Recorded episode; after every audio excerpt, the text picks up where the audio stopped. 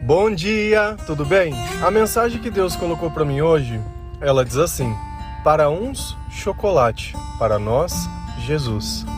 Senhor, tende misericórdia de nós. Perdoa, Pai, todos os nossos pecados. Livra-nos de todo mal. Nos afasta de tudo aquilo que não vem de ti. Nós agradecemos, Senhor, por mais esse dia, pelo alimento, pela palavra, pela presença. Aceita, Senhor, essa nossa oração, esse nosso louvor pois nós te amamos, bendizemos, adoramos. Somente tu é o nosso Deus e em ti confiamos.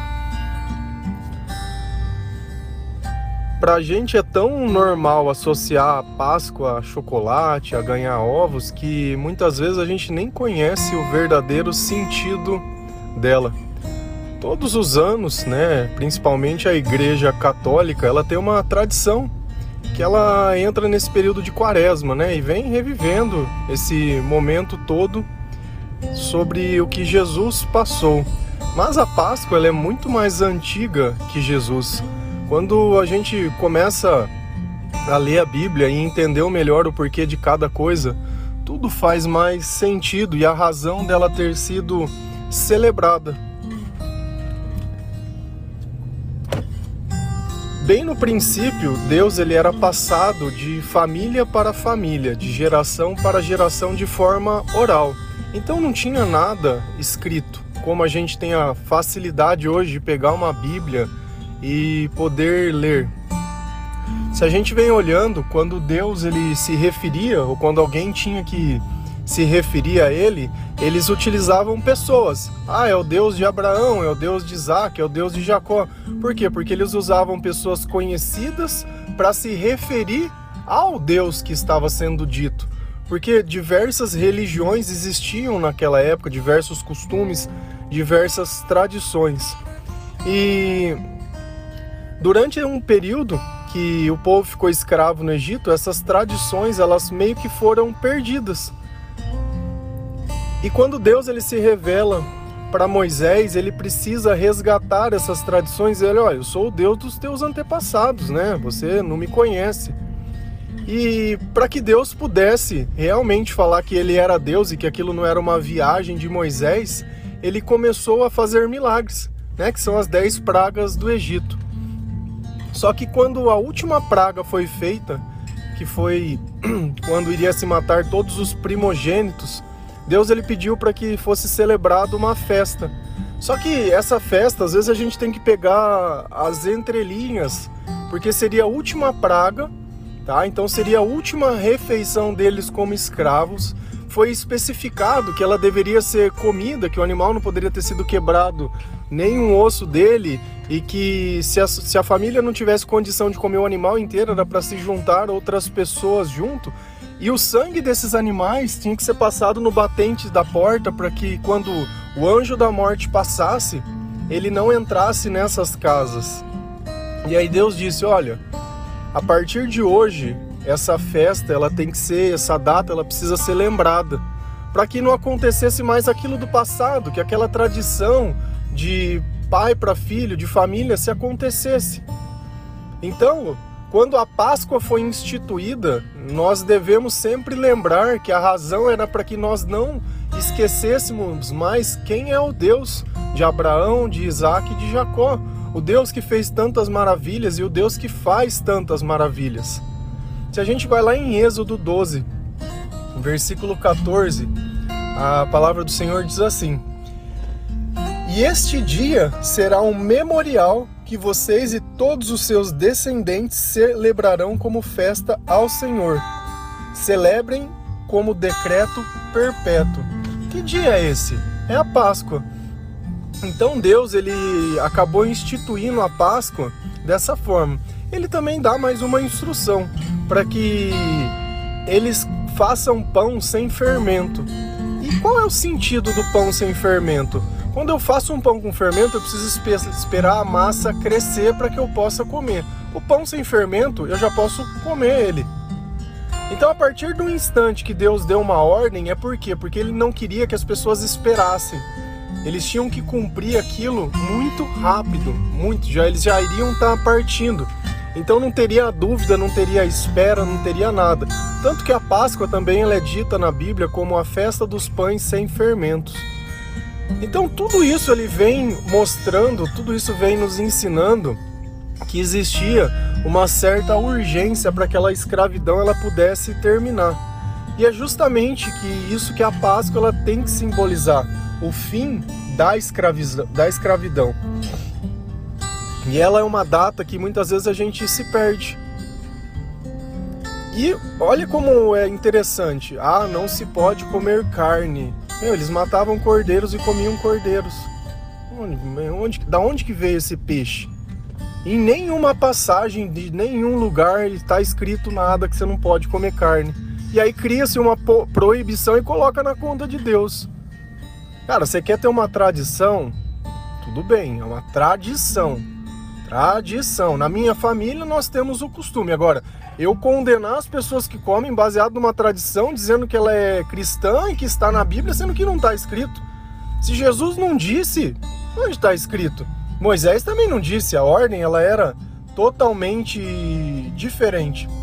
Se a gente vai lá em Êxodo 12, versículo 26 e 27, a palavra diz assim: Olha, olha a resposta que Deus dá quando os nossos filhos perguntarem qual é o significado da Páscoa. Quando seus filhos perguntarem o que significa essa cerimônia, responder-lhes: é o sacrifício da Páscoa ao Senhor, que passou sobre a casa dos israelitas no Egito e poupou nossas casas quando matou os egípcios. Então o povo curvou-se em adoração. Qual é o significado da Páscoa? Quando Deus mandou a última praga lá para os egípcios. Então a Páscoa ela está ligada com morte. A Páscoa ela está ligada a um sacrifício.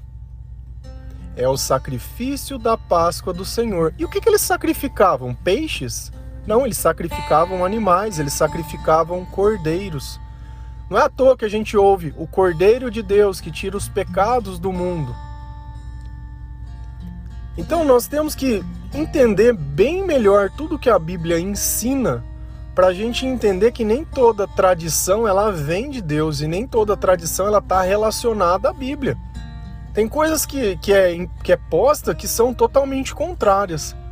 E se a gente vê com essa mesma mentalidade para que as pessoas não esquecessem, essa cerimônia ela seria comemorada no primeiro ano, durante sete dias. Esse seria o período de comemoração da Páscoa.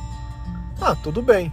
Para que as pessoas pudessem todos os anos lembrar que um dia eles foram escravos e agora eles estavam livres. Isso era uma festa. Uma festa, uma celebração que era comemorada quando? À noite. E às vezes a gente tem a tradição do dia. Então, assim, são coisas que não, não, não se batem é, de forma alguma com aquilo que está sendo proposto. Mas tudo bem, né? E aí eu não sei em qual parte do tempo que simplesmente foi se introduzido o chocolate no meio disso e ficou por isso. Que a gente nem associa mais a isso. Se associa, tem o um nome de Páscoa, mas está associado a coelho. Não sei qual é o sentido, qual é a razão, porque nem, nem literal e nem se eu tentar fazer uma ginástica mental, né? Pegar o nome de uma celebração que, a, que Deus falou, olha, essa cerimônia ela precisa ser perpétua, isso daí precisa ser falado e vocês devem dizer, olha, nós estamos celebrando isso para glorificar o nosso Deus, para adorar o nosso Deus. Só que nem sempre a gente consegue associar as coisas desse jeito. E aí o que a gente precisa entender um pouco se Deus ele pedia para mim comemorar essa festa, tendo um sacrifício para ele, a Páscoa então ela, ela, é um sinal disso, mas esse sacrifício não é o sacrificar o meu chocolate, não é o sacrificar o meu doce, não é o refrigerante, não é o sacrificar nada, não é o barganhar com Deus. Ah, Deus, olha, eu estou fazendo isso porque eu quero aquilo. Não. Nós estávamos falando dos feitos de Deus, não de nós, não tem nada a ver com nós isso.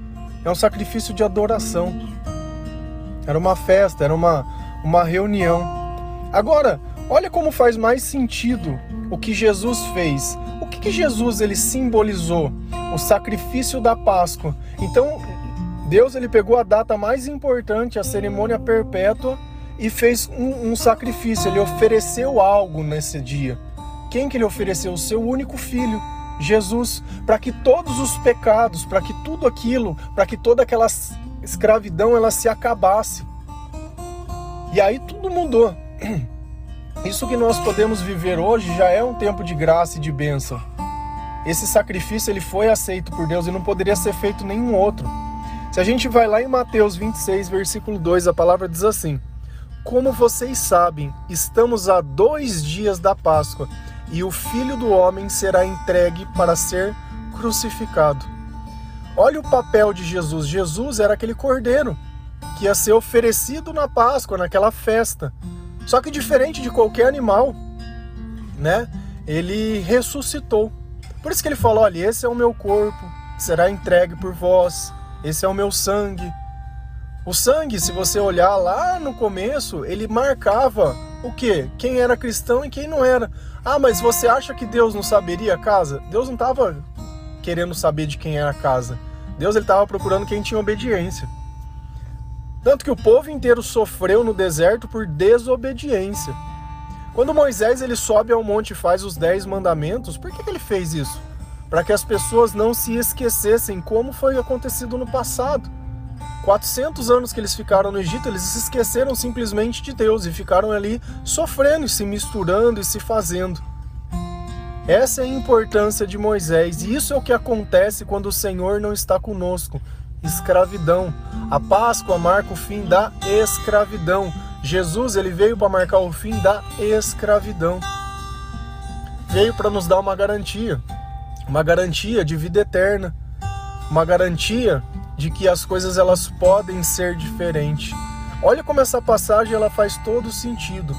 Como vocês sabem, estamos a dois dias da Páscoa e o Filho do Homem será entregue para ser crucificado. Esse é o sacrifício do Senhor e foi o último. Depois disso, nós não precisamos mais ficar sacrificando animais.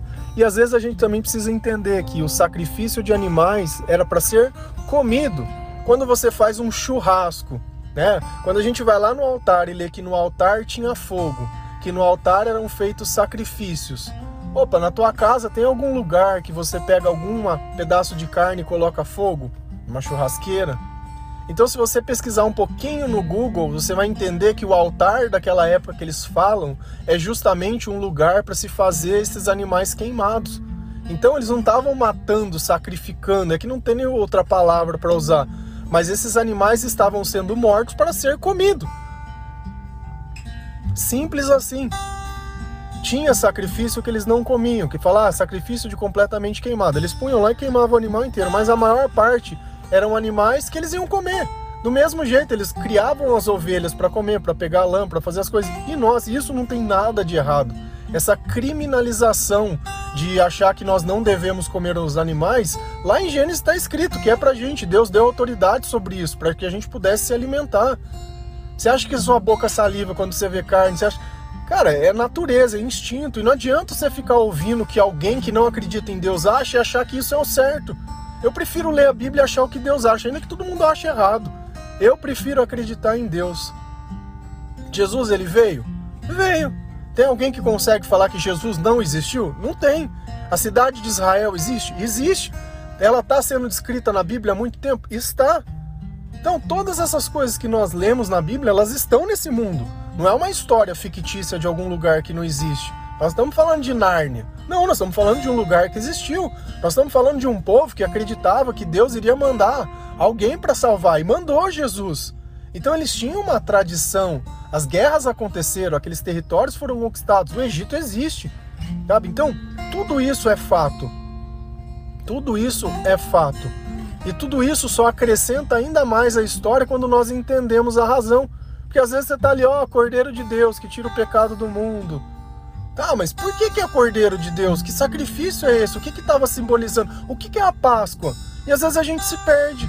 Tá lá, tudo bem, a Páscoa não foi Jesus que criou a Páscoa, não tem nada a ver, entre aspas, com Jesus. Jesus ele estava respeitando uma festa que ela é muito mais antiga. Por que, que a gente insiste em fazer tudo errado?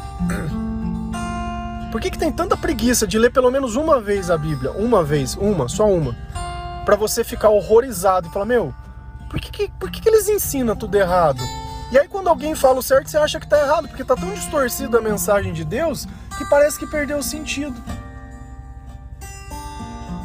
E uma coisa é muito fato. Se você não ensina as pessoas da sua própria casa o que é o Senhor e o que significa cada coisa, o mundo vai ensinar do jeito dele. Se você acha que isso é uma atribuição de outra pessoa, tá errado. Eu queria ver se você pegasse o teu dinheiro e confiasse tanto quanto você confia nos outros, assim, para educar o teu filho. Se você entregaria na mão de estranhos, para que eles se administrassem para você. Duvido, duvido, duvido. Não faria isso. Então nós temos que gastar tempo. E sempre para mim, é, entrar nesses assuntos é muito chato. É muito chato. Sabe por quê? Porque as pessoas, ao invés delas virem, entre aspas, agregar alguma coisa do que está na Bíblia, não, elas vêm dizer o que elas acham do que elas aprenderam da boca do outro e nunca leram em lugar nenhum. E aí Deus não abençoa, Deus não toca, vive naquele projeto normal, né? Porque o, o diabo, a forma mais fácil dele dominar a nossa vida é a gente achar normal que é errado e achar que um pouco não tem problema e que é assim mesmo, porque eu aprendi assim e é assim que é, e não sei o que, e fica naquela coisa, a vida inteira, aquele sofrimento, a vida inteira, aquela amargura, a vida inteira, as palavras tortas, a vida inteira uma dependência de querer se provar, de querer ser maior, de competir, não sei o que, sabe? Vive num mundo, parece que está sendo perseguido, não consegue viver as coisas boas dessa vida, não consegue entender a maravilha do Senhor e a presença dele onde tudo se justifica e tudo fica bom. Mas não.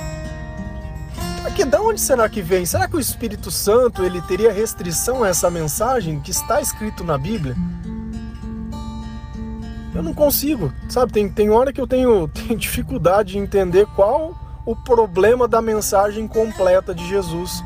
Qual o problema das coisas serem como elas são? Por que, que o tempo inteiro a gente fica querendo impor algum tipo de coisa sobre outra? Se essas pessoas ainda que nos ensinam defendessem coisas boas, poxa, tudo bem, mas não defendem. Não dá nem para você olhar a vida daqueles que anunciam como se fosse. Isso não quer dizer que eu que falo, eu sou perfeito, longe disso, eu sou o pior. Só que eu não me coloco em cima de lugar nenhum para julgar ninguém. Não me coloco como autoridade de nada, não me coloco como nada. Eu prefiro olhar como Paulo, ó, sou escória, amém. Feliz, feliz. Não preciso da autoridade humana para falar sobre o amor de Deus, não preciso da escola humana. Que escola que Jesus fez? Que escola que Moisés fez? Qualquer um, Davi, Salomão, Jeremias, Elias, Joel, Ageu, e aí, qual é a escola? Não tem.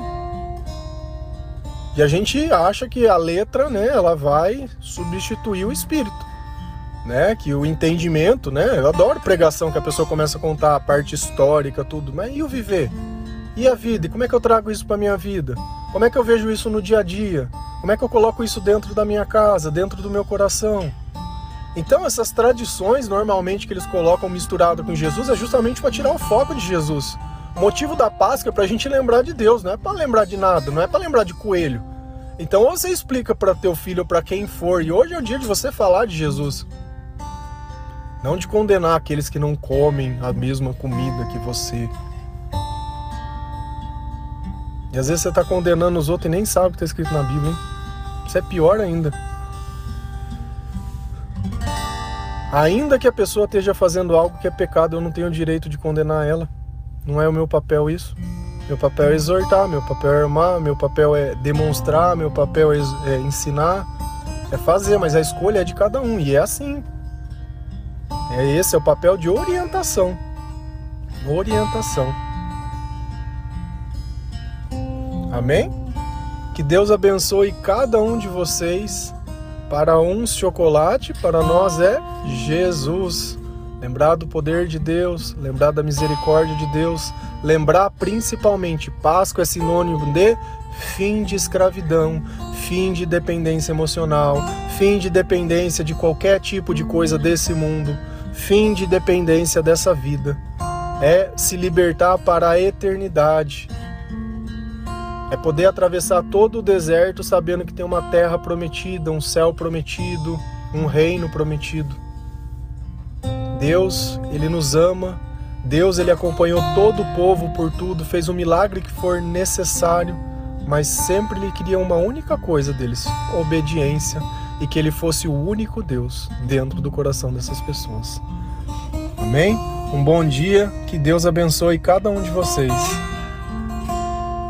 Feliz a nação cujo Deus é o Senhor.